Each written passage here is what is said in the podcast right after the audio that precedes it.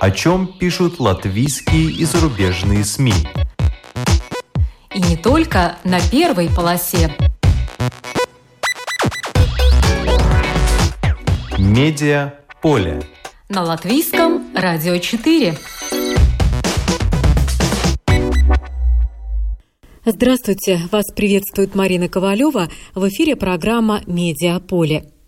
В Риге под шумок в рамках проекта «Райл Балтика» снесли уникальный объект номер 100 – бомбоубежище 1958 года с оборудованием для оценки мощности ядерного взрыва – он был внесен в список 15 объектов индустриального наследия, которые эксперты считали нужным сохранить. Сейчас идет борьба за сохранение двух виадуков в Торникалсе из этого же списка. Об этом публикация в свежем номере журнала «Буф Инженерис». Впрочем, его центральная тема – «Смотр Гада Лаба Кабуве». Главный редактор издания Антра Эргле расскажет и о лауреатах главного смотра в сфере строительства, и об утраченном бункере. Почти полмиллиарда евро инвестиций в Рижский квартал Дома печати. И это еще далеко не все. Литовские инвестиции от торговли до высоких технологий. Публикация в журнале «Открытый город». Главный редактор издания Татьяна Фаст расскажет о литовских деньгах в Латвии и своей встрече с одной из акул бизнеса – Абрамявичусом, который до того, как взяться за латвийский проект, успел поуправлять Укроборонпромом.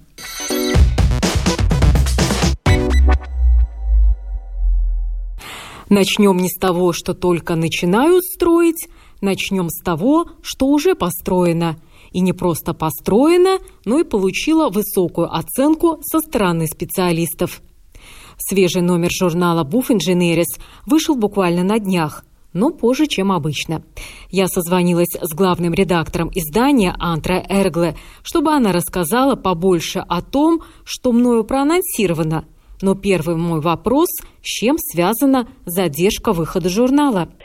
А, здравствуйте. Это связано с тем, что мы а, ожидали результатов показа лучшей постройки в Латвии в 2020 году. Э, так как э, по обстоятельствам пандемии мы э, не могли досмотреть эти здания в начале года, то мы должны были подождать до лета, потому и результаты вышли позже, потому что жюри должна была осмотреть объекты и дискутировать о том, который из них самый лучший. Ну и что показал этот смотр в этом году? Нормунс Гринбергс, например, отметил, что уровень э, в целом выше среднего. А ваше мнение? Я в всяком случае, конечно, согласна с Нормандом, и потому, что количество этих построек, которые эксперты осматривали в финале, самый большой, как такой вообще бывал в этом смотре. Это 48 зданий и объектов, и несколько из них, э, три или четыре жюри оценило в двух э, номинациях. И потому у нас и журнал побольше, у нас не 160, а 176 э, страниц, потому что мы хотели эти все здания хотя бы назвать в этом журнале. Мы видим, как серьезно к качеству работ относятся и те, которые отвечают по постройку новых э, публичных э, зданий и школ, и э, те, которые строят автодороги и реновируют. Самый важный выводов э, жюри был такой, что везде в Латвии сейчас очень много думают об окружающей среде, чтобы она была зеленой, чтобы она была приятна людям, которые там живут или приезжают. Но надо отметить, что несмотря на пандемию, члены жюри, э, чтобы вынести свой вердикт и назвать лауреатов смотра Гада Лаба Акабуве, они почти 3000 километров преодолели, чтобы оценить все эти объекты на месте и практически прочесали всю Латвию. Э, сколько номинаций э, в этом году? В этом году в смотре было 8 номинаций. И, как я уже сказала, несколько зданий были оценены в двух номинациях. Было такое явление, что жюри не смогли сойти с мнениями. а, о том, которое здание будет включен большой приз. Потому что несколько таких объектов, которые, э, конечно, самые-самые-самые, и жюри, э, эксперты не смогли мнением в этом.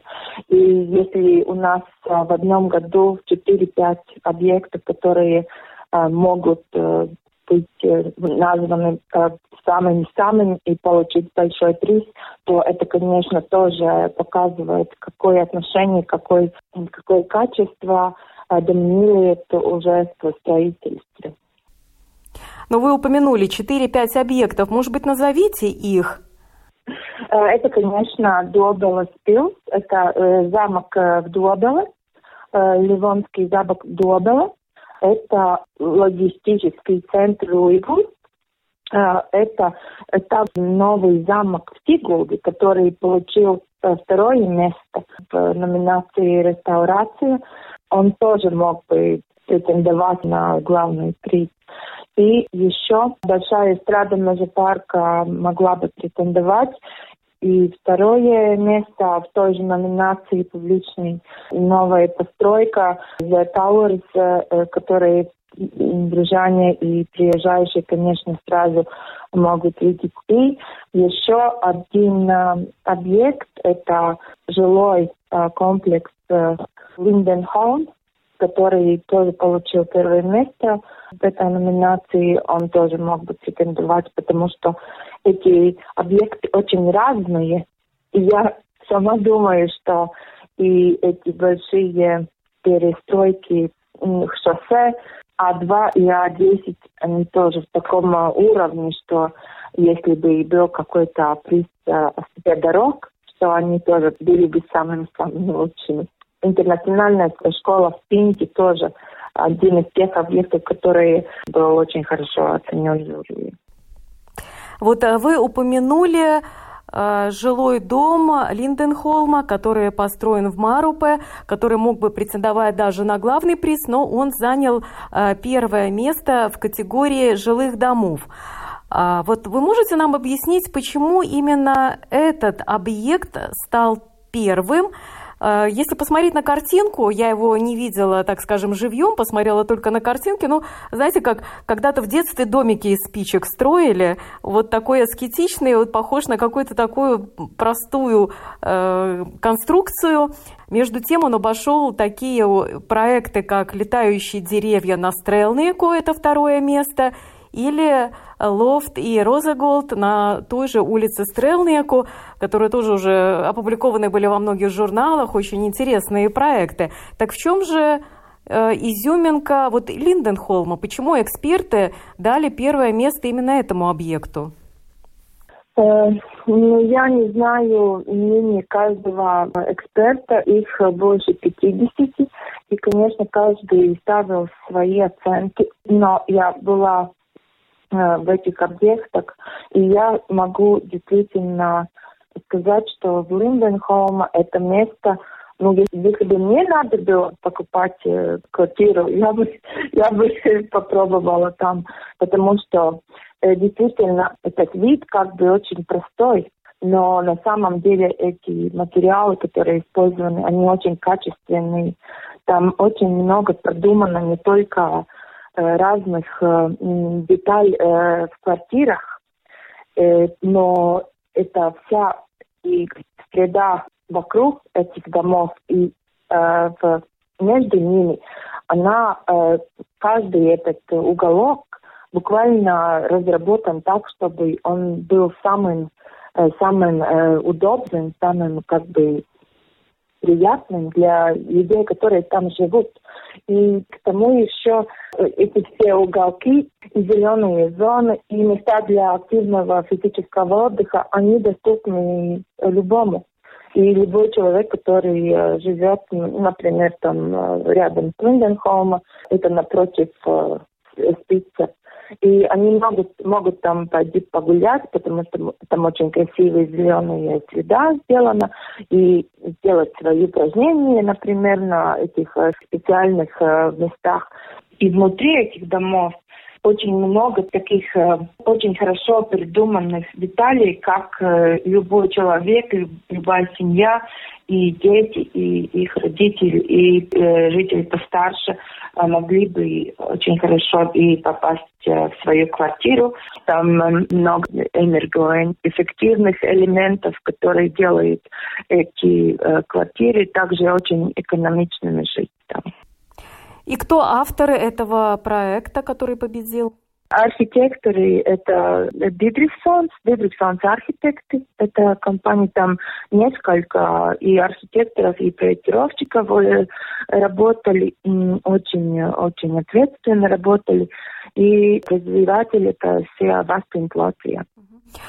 Вы также упомянули комплекс The Towers. А почему он попал в категорию публичных построек, а не жилых домов?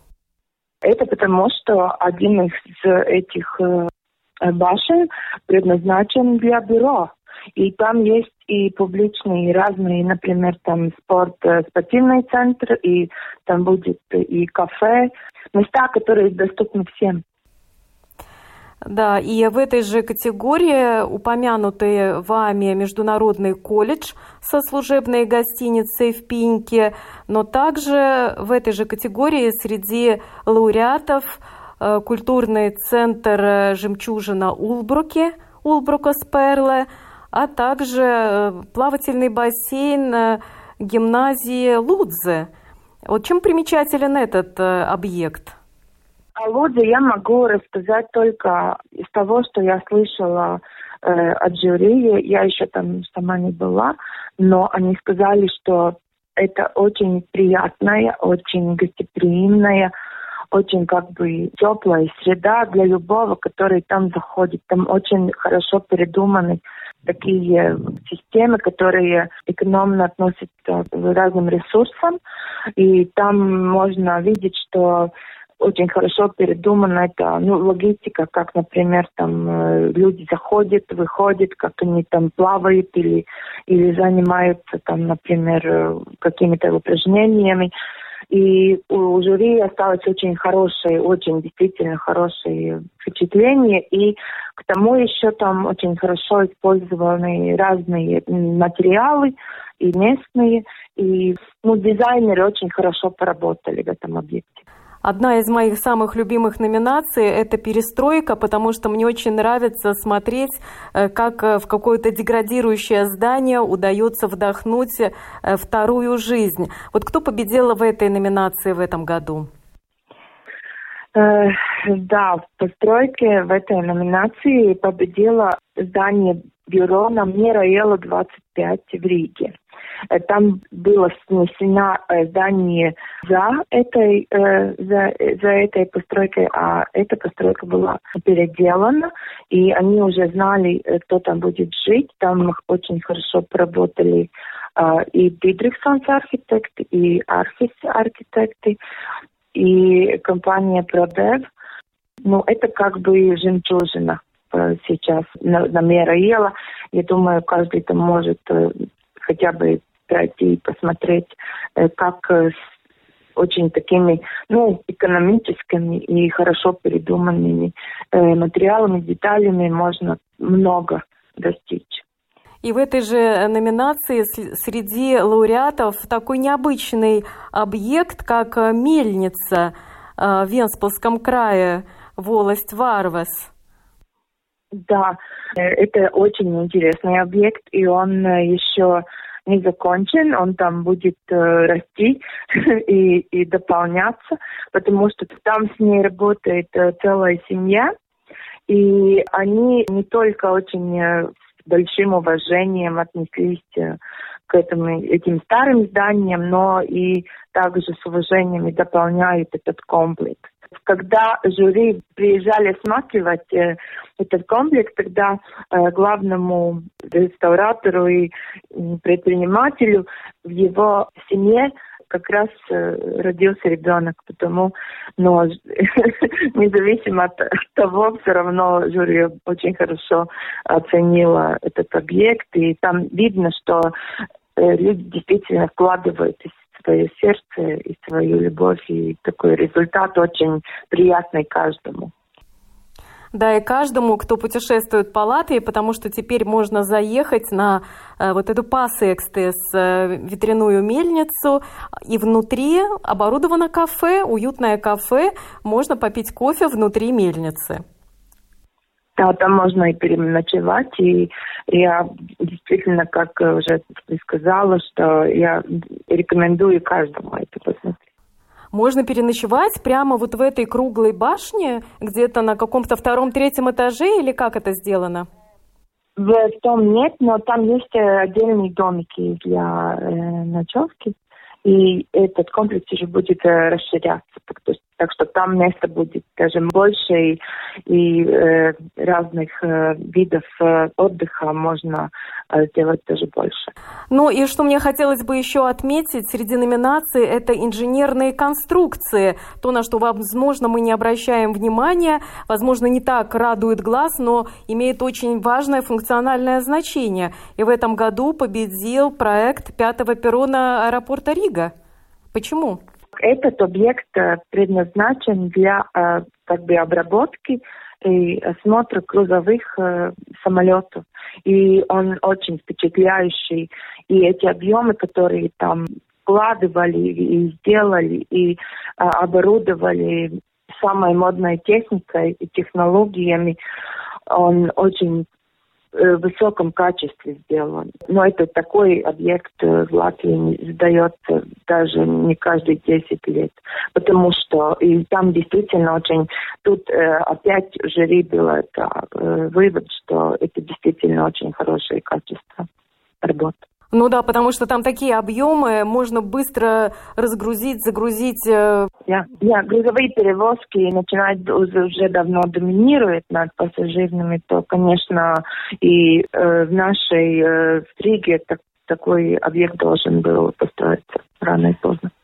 Да, очень важно, что э, теперь эти самолеты можно будет загрузить, разгрузить намного быстрее. Сэкономленное время, проведенное на земле, сэкономит авиакомпаниям э, деньги. Это повысит и э, пропускную способность нашего аэропорта Рига. И, конечно, это повысит конкурентность нашего аэропорта Рига э, не только в регионе стран Балтии. Ну и самая красивая номинация – реставрация Каждый может уже полюбоваться плодами труда архитекторов, инженеров, строителей. Назовите, пожалуйста, лауреата в этой номинации.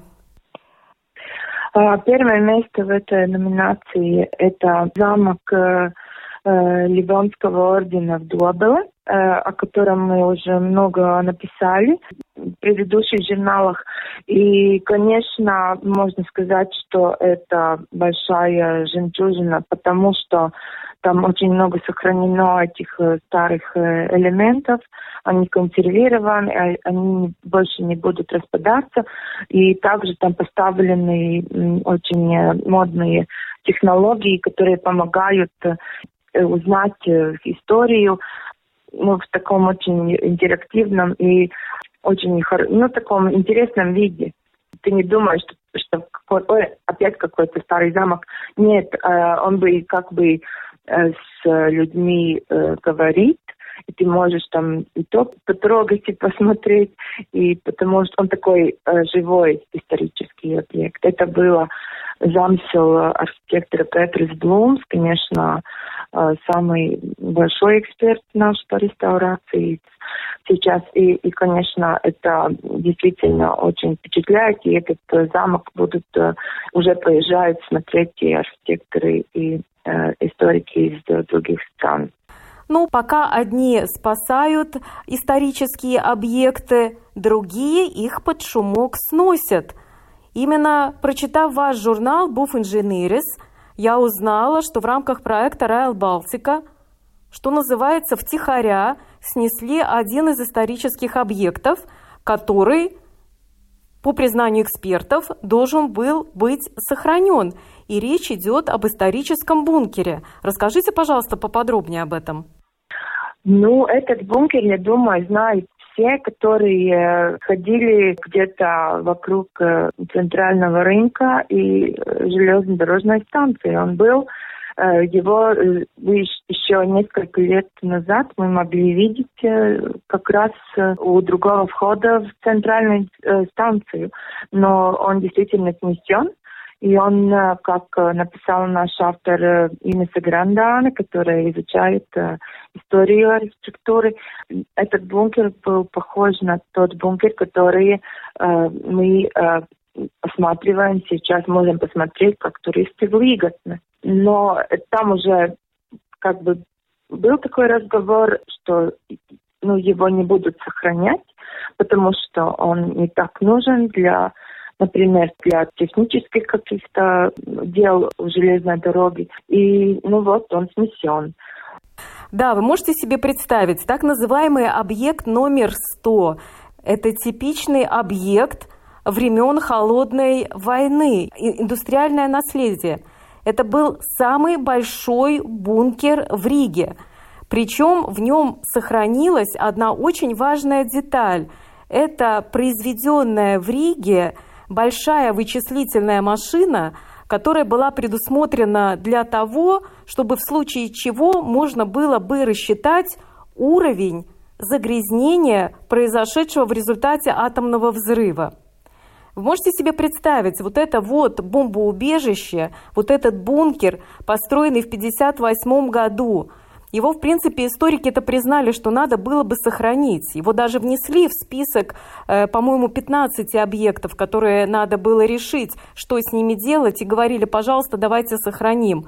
Но втихаря, пока какие-то там э, непонятки между учреждениями, э, кто-то вовремя не заметил, не поднял шум – и втихаря этот объект э, снесли, потому что, да, он мешает расширению железнодорожной станции в рамках проекта Райл Балтика.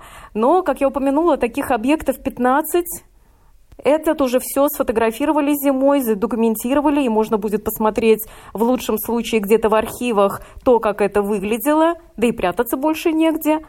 Но осталось еще несколько объектов в этом списке. И, э, насколько следует из публикации, за несколько из них сейчас буквально развернулась война. Речь идет об объектах, расположенных э, в Пардаугове, в частности в Торникалсе. Вот об этом несколько слов. Да, это мосты, которые мы используем э, до сих пор как очень активные магистрали э, для людей, которые едут из Марпа, из Пардаугава в центр или в другую часть Пардаугава. И они числяются как ну, постройки югенстила. И о них упомянуто и в другой нашей публикации профессора Яна Красинч о том, какой вклад э, строительных инженеров в югенстиль э, в Риге и в Лепае.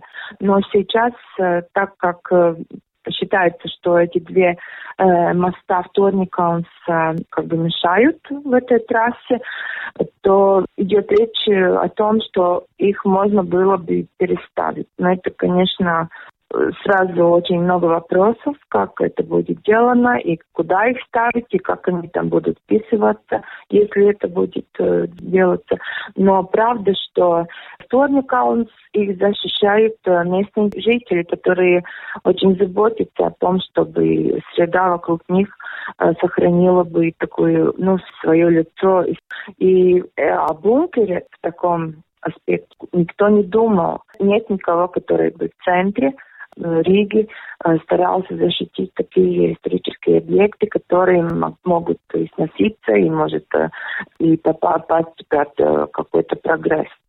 Да, но вот эти виадуки через железнодорожное полотно на Вторникалсе и на улице Алтунавас, они построены 110 лет назад, в хорошем состоянии, железобетонные, Э, с прекрасными элементами опор в юген-стиле. И вот эксперты утверждают, что это могла быть мировая жемчужина. Просто на уровне мировом это уникальный объект. И все вот эти вот идеи, давайте возьмем, куда-то перенесем, разрушится он при этом, не разрушится. Но эксперты опять же подчеркиваются, что историческая ценность этого моста как раз в том, что он находится именно на этом месте, этот виадук, и к тому же, что он функционирует, что им можно пользоваться, а просто куда-то его перенести уже и смысла не будет, тем более маловероятно, что кто-то будет тратить на это огромные деньги, чтобы вот это все сделать. Хотя в любую страну европейскую поедешь и показывают, вот это исторический виадук, это исторический виадук. Во всех путеводителях есть такие объекты. И Рига могла бы тоже гордиться, но, насколько я понимаю, судьба еще не решена, да, пока еще дебаты продолжаются.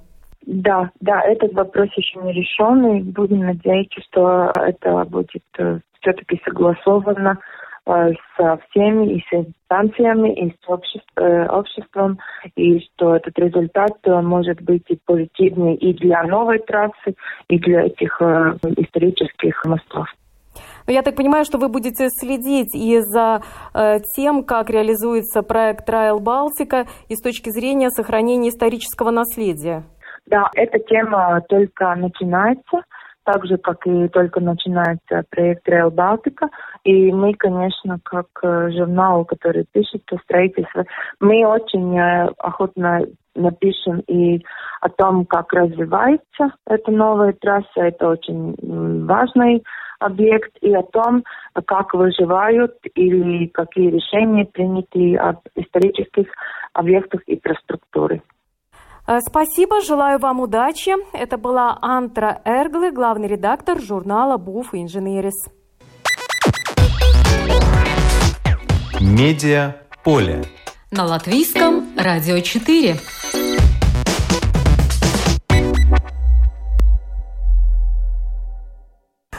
Прохожу я на днях по Старой Риге и вижу не где-нибудь в закоулке, а в одном из знаковых мест, как мне показалось, новое кафе. Красивая витрина, терраса, вкусный кофе, оригинальная шоколадная конфетка с начинкой из голубого сыра с плесенью и грецким орешком. Присмотрелась, и написано вовсе не «шоколады», а «шоколадос». Чьи деньги вложены, точно не знаю, но похоже, что литовские. Но это так, один пример, мелкий. И вот попадается мне в руки сентябрьский номер журнала «Открытый город». А там статья плюс интервью в рубрике «Кому принадлежит Латвия?» И заголовок «Литовские инвестиции. От торговли до высоких технологий». Вот я и решила позвонить главному редактору журнала «Открытый город» Татьяне Фаст, чтобы она рассказала, насколько развернулись в Латвии литовцы и каковы их ближайшие планы. Здравствуйте, Татьяна. Добрый день, Марина, и добрый день, уважаемые радиослушатели. Ну, давайте начнем с цифр. Как в них отражается литовская экспансия на латвийский рынок? знаете, мы уже вот второй месяц оцениваем вложения э, в нашу страну наших соседей. Предыдущем номере мы рассказывали о том, как эстонцы, можно сказать, захватывают Латвию. Мы назвали это эстпансия. А сейчас э, вот обнаружили, что здесь очень много литовских инвестиций. И вообще э, товарооборот между Латвией и Литвой, он, оказывается, лидирует в пятерке крупнейших и э, Литва вышла на первое место по товарообороту еще в 2016 году. И до сих пор, вот если интересны цифры, то, например, прямые инвестиции э, Литвы в Латвию составили миллиард евро. А в свою очередь латвийские прямые инвестиции в Литву, извините, в два раза меньше, 490 миллионов евро. Литва входит в пятерку крупнейших партнеров Латвии по импорту и крупнейших партнеров Латвии по экспорту. Так что есть что оценить. А вот здесь возникает вопрос, когда мы видим, что э, латвийские прямые инвестиции в Литву э, в два раза меньше прямых литовских инвестиций в Латвию. Может быть, здесь мы должны, наоборот, похвалить наше государство за то, что оно мастерски привлекает инвестиции или создало такую почву, что люди спешат, инвесторы спешат к нам в Латвию, прежде всего эстонские и литовские. Или мы все-таки должны покритиковать, что мы сами, э, наши латвийские предприниматели, упускают возможность зарабатывать на своей собственной земле, самим создавать здесь рабочие места, и чтобы деньги, в конце концов, оставались в стране? Вы знаете, я думаю, что можно упрекнуть, конечно же, нашей власти за то, что наш бизнес не настолько интенсивно уходит э, в разные, так сказать, страны и в разные города. Эстонцы и литовцы гораздо более предприимчивы, чем наши. Мы, кстати, спросили об этом экспертов, э, как они вот оценивают литовские вложения сюда и латвийские вложения в Литву. И эксперты нам в один голос говорят, что литовцы, конечно, более агрессивные, более предприимчивые, может быть, даже более рисковые. А латвийские предприниматели, они более сдержанные, с одной стороны. С другой стороны, э, латвийских предпринимателей не пускает очень непростая ситуация в финансовой сфере. К сожалению, наш капитальный ремонт ударил по бизнесу очень болезненно. И заморожены активы многих предприятий, многих банков. Это не дает возможность нашим предпринимателям развиваться. Кроме того, э, недостаток рабочей силы. И поэтому мы уступаем, уступаем соседям. С одной стороны, обидно за державу, но с другой стороны, кто-то же должен приходить вот в наш город, который, э, как мы сами с вами видим, не настолько заполнен людьми, э, не так много здесь новостроек. Кто-то должен приходить. И мне приятно, что приходят соседи. Соседи, которые близки нам по менталитету, которые знают, э, многие знают даже латышский язык, которым понятно э, условия ведения бизнеса. Даже по цифрам э, видно, что, скажем, компаний с литовским капиталом в Латвии э, более трех тысяч. Э, наших, насколько я знаю, там, по-моему, нет и тысячи даже. Поэтому, конечно, обидно за Латвию, она могла бы более интенсивно развиваться и рассматривать для себя новые рынки. Но пока, пока мы уступаем и Эстонии, и Литве. Ну, здесь э, часто можно слышать наших э, латвийских экспертов, которые, когда заходит речь об эстонских инвестициях, у них всегда такая отговорка. Ну, вы понимаете, эстонцы, к ним прежде всего пришел скандинавский капитал, они уже используют заработанные деньги, они используют наработанный скандинавами опыт, у них соседи рядом, есть за кем подсмотреть. А вот э, как объяснить экспансию литовского капитала? Только тем, вот, что вы объяснили, их смелостью, решительностью ответственностью, потому что здесь уже на опыт и деньги соседей как-то не спишешь. Безусловно, я думаю, что это надо как бы объяснять это менталитетом литовским. И, кстати, не только в Латвию они идут со своим капиталом. Вот, например, у меня есть цифры по Казахстану. А, в Алмате сегодня работает 160 литовских компаний. Латвийских гораздо меньше, там несколько буквально по пальцам можно пересчитать. Они очень активно идут в Польшу, и, насколько я знаю, посматривают на Скандинавию. Так что литовцы, да они к нам-то на рынок пришли в 2001 году. Вот если вспомнить, скажем, сеть Максима, которая начала более агрессивно, там, скажем, э, развиваться на нашей территории, еще с магазинов Т-маркет, так уже 20 лет э, тому, что Максима здесь, в Латвии, э, успешно развивается, процветает. И сегодня, за 20 лет, она создала 170 торговых точек. Э, потом э, недавно, вот буквально пару лет назад, появился Акрополис, э, гигант торговый, это тоже литовский гигант. А вот в этом году буквально мы писали о том, что литовская торговая сеть купила магазин Альфа, тоже огромный торговый центр. Э, потом литовские инвестиции у нас вложены в э, такой бренд по переработке отходов «Экобалтия», который э, очень амбициозно развивается и планирует стать одним из крупнейших в Балтии. Ну а в вашей статье написано еще об одном очень крупном инвестиционном проекте, который реализуют литовцы, о том, как они намерены развивать э, территорию э, вокруг Дома печати и сам Дом печати. Расскажите об этом поподробнее. Э, да, это э, проект называется «Пресс-знамо Кварталс», и вложено в него будет ни много ни мало 450 миллионов евро. Но это один из крупнейших девелоперских проектов в Балтии. И я была на презентации этого проекта, который прошел прямо на территории «Пресс-знамо Кварталс», то есть бывшего Дома печати. Могу сказать, что эмоционально я как-то очень, э, меня это впечатлило, этот размах и планы литовцев. Ну, и к Дому печати у всех у нас уже журналистов очень трепетное отношение. Э, когда-то мы все там работали еще до 91 -го года. Я лично работала там с 86 по 2001, то есть практически 15 лет. И не только я. Поэтому я с большим интересом пришла посмотреть, что же планируют э, литовские инвесторы. И надо сказать, что этот размах очень впечатляет, очень. Э, то есть это проект на 6 лет. И будет несколько, там четыре очереди этого проекта. В первую очередь будет э, входить огромный бизнес-центр, который вот если ехать сейчас по Вантовому мосту, то видно, как он э, буквально вот рядом с остановкой растут этажи этого большого бизнес-центра. В первую очередь планируется сдать уже в первой половине 23 года.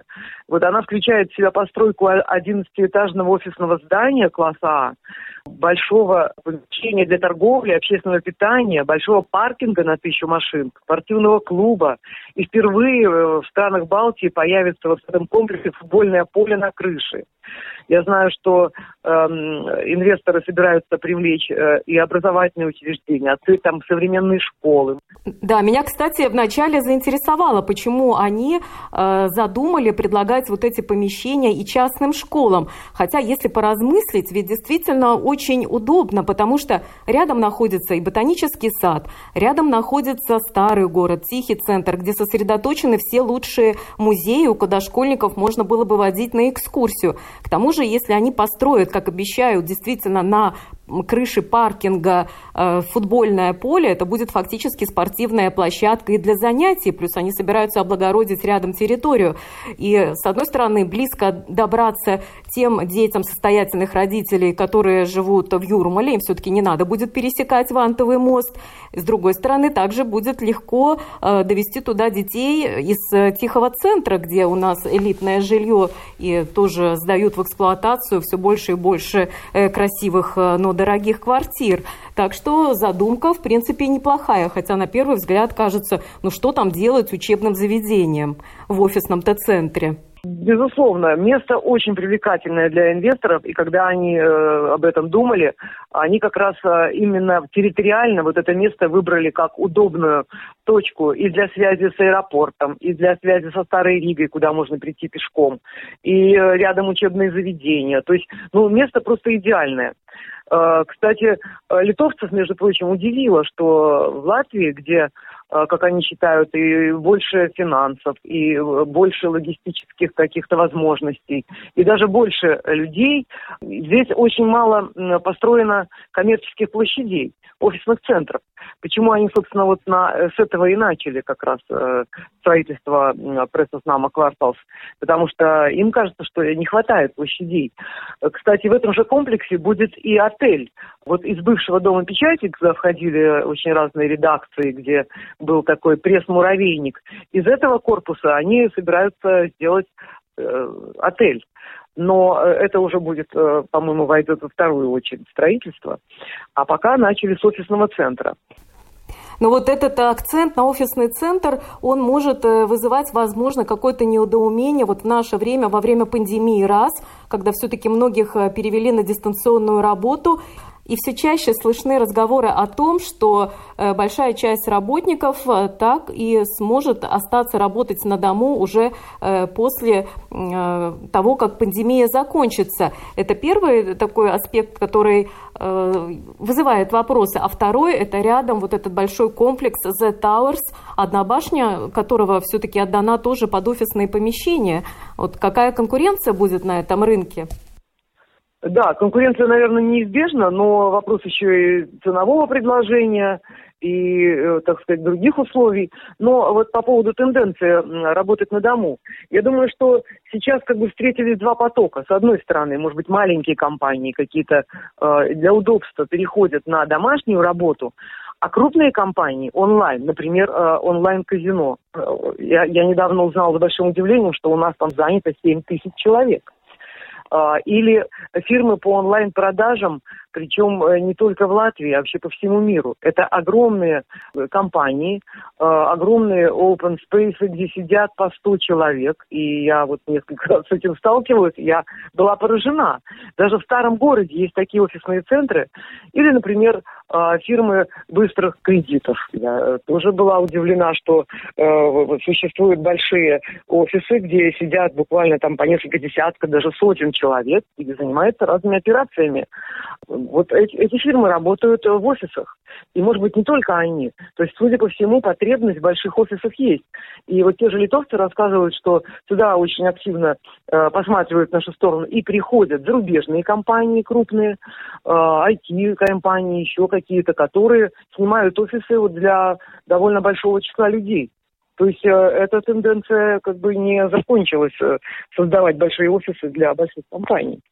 А вот когда вы были на встрече с реализаторами проекта э, квартала Дома печати, не говорили ли они о том, как они хотят сохранить вот этот бренд Дом печати? Может быть, там будет музей печати? Или они будут зазывать туда редакции каких-то газет, которые рассеяны сейчас по городу?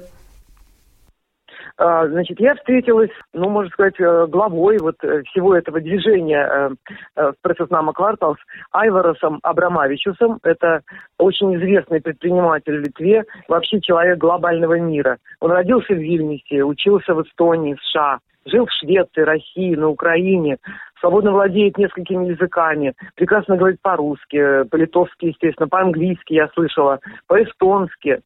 И вообще его биография достаточно яркая. Он занимал и руководящие посты в банках, в инвесткомпаниях, был министром экономического развития э, в Украине, гендиректором даже госконцерна Укроборонпром. Вот. И в Латвии он представляет интересы э, компании Lord LB Special Fund 5 который как раз и занимается инвестициями в этот проект. И я с ним очень подробно разговаривала вообще об интересах литовцев в Латвии, о том, почему именно к этому проекту такое большое внимание пресса Слама Кварталс. И он очень трепетно говорил об истории этого самого Дома печати. Про музей речь не шла. Это была моя идея, потому что мне тоже хотелось бы что-то сохранить из того, что было. Но э, инвесторы очень уважительно относятся именно к тому, что э, дом пресса Снама Кварталс, они даже название это сохранили. Он связан именно с историей латвийской прессы. Поэтому не исключаю, что что-то, нечто, так сказать, музейное может появиться в этом большом комплексе. Во всяком случае, вот из таких традиций э, они сохранили закладку послания будущим поколениям, где каждый там из присутствующих компаний, кто будет участвовать в возведении этого квартала, заложил что-то свое, что-то особенное. И вот это тоже ну, знак того, что люди хотят войти в историю. И эту историю сохранить.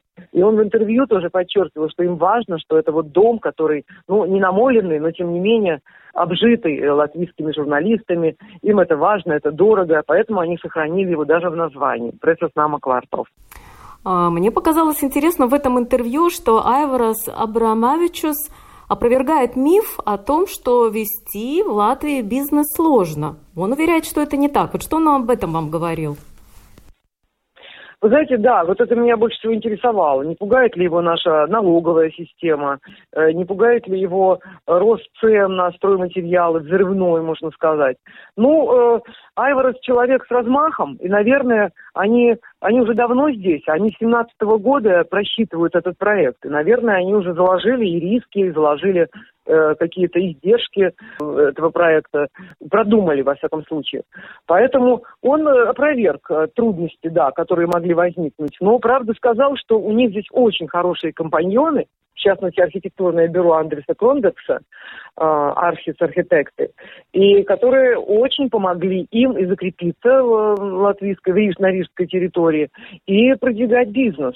Ну, не знаю, на что он намекал, во всяком случае, он похвалил своих партнеров, и сказал, что они учли риски, учли э, э, условия ведения бизнеса в Латвии, и им было нетрудно, нетрудно оформить документы, э, нетрудно получить разрешение, что здесь э, бюрократии было не так уж много, э, по крайней мере, не больше, чем э, в их родной Литве, Поэтому он не видит здесь особых трудностей. Ну, а цены, он сказал, что их придется компенсировать и э, ценой на аренду, и, так сказать, остальными какими-то условиями.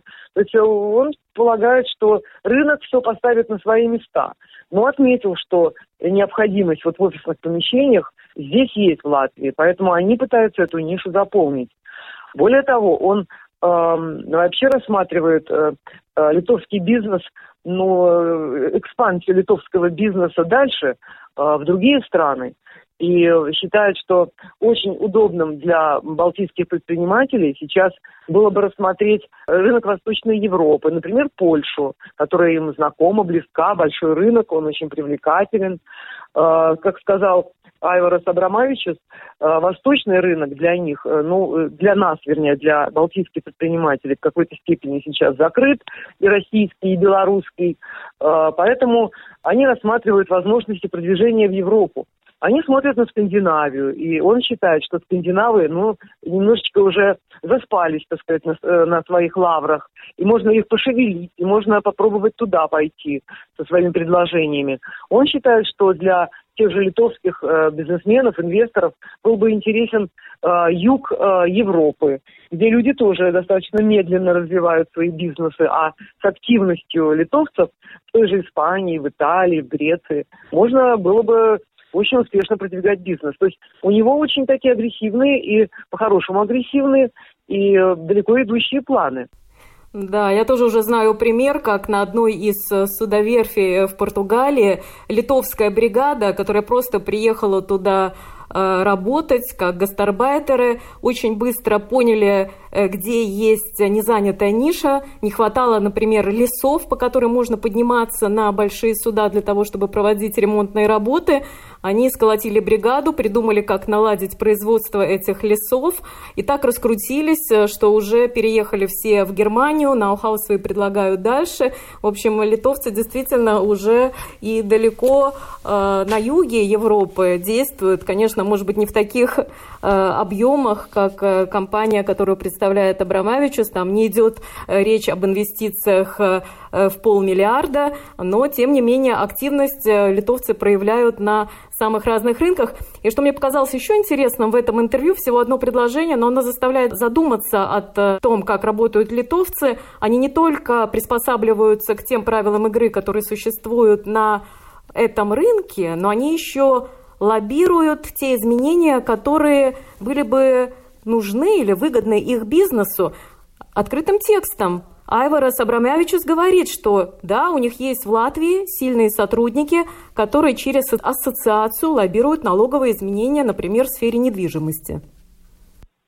Ну, вы знаете, вообще для э, бизнеса это нормально, для ассоциаций определенных там э, это нормально. Э, бизнес должен продвигать свои интересы, должен лоббировать. Другое дело, что у нас он иногда принимает какие-то изворотливые формы, не всегда открытые и прозрачные, после которых возникают разные судебные процессы. Но, но в целом бизнес должен продвигать свои интересы. Я думаю, что э, Абрамович как раз говорит именно о том, что э, бизнес должен защищать себя. Тем более э, вот в нашей стране, э, где элита к сожалению, вообще, мне кажется, мало что понимает в бизнесе, и э, люди без экономического образования, в основном гуманитарии, э, в основном никогда не, не, не заработавшие, так сказать, своим трудом ничего, как бизнесмены, они плохо разбираются в бизнесе, и, и наш бизнес должен быть таким же активным, как литовский, и должен себя продвигать, должен себя защищать, должен себя лоббировать. И хорошо, если литовцы будут идти таким паровозом. Ну, а наши, может быть, будут у них учиться. А еще хорошо, чтобы наши тоже защищали свои интересы, потому что на этом фоне, конечно, все это колуарные разговоры, э, но, как говорится, нет дыма без огня, и, возможно, в этом есть какая-то доля истины. Например, э, потонул э, в потоке информации пресс-релиз о том, что дело о картельном сговоре строительном на руку тем же литовцам – Сейчас э, акция проходит защитников животных у Сейма. Так один из наших депутатов открыто сказал, что хорошо, если мы закроем наши зверофермы, это пойдет на руку литовским зверофермам, да, потому что они э, пока не планируют сворачивать свой пушной бизнес, и тогда мы будем покупать здесь литовские шубы и так далее, то здесь надо, э, конечно, тоже побороться нашим предпринимателям и за свое поле деятельности, за свой бизнес. В том-то и дело, что я почему и говорю, что ни чиновники, ни э, политики, они своих не защищают, они наоборот их топят, буквально раздувают э, пожар из, из любой искры. А свято место пусто не бывает. И если уничтожают своих предпринимателей, если не дают им работать, если буквально придираются к каждой мелочи в их деятельности, там, э, пытаются там любые бумажки, э, предъявить им претензии по неправильно заполненным бумагам, то, конечно, в эту нишу придут другие. И приходят те, что литовцы, придут поляки в то же строительство, например, что и происходит. И вот в этом смысле обидно. Обидно, что наша элита не заинтересована в том, чтобы в Латвии работал латвийский бизнес. Но, опять же, видимо, есть процессы, которые нельзя остановить. И вот эта вот глобализация и проникновение сюда инвесторов из соседних стран, наверное, это неизбежно. Тем не менее, защищать своих всегда полезно. В рубрике журнала «Открытый город. Кому принадлежит Латвия» была уже публикация об эстонских инвестициях, в сентябрьском номере о литовских. О чьих инвестициях вы еще планируете писать? Ну, о скандинавских мы писали когда-то. Вот сейчас я думаю, что мы напишем о, о британских. Э, не думаю, что их будет много, но тем не менее у нас впереди встреча с британским послом. Он недавно сюда приехал, всего полтора месяца здесь находится, и выразил желание пообщаться с журналом «Открытый город». Поэтому мы с удовольствием в ближайшее время сходим к нему на интервью. Желаю вам удачи. Спасибо. Это была Татьяна Фаст, главный редактор журнала «Открытый город». Программу подготовила и провела Марина Ковалева. Спасибо за внимание. Медиа поле. На латвийском радио 4.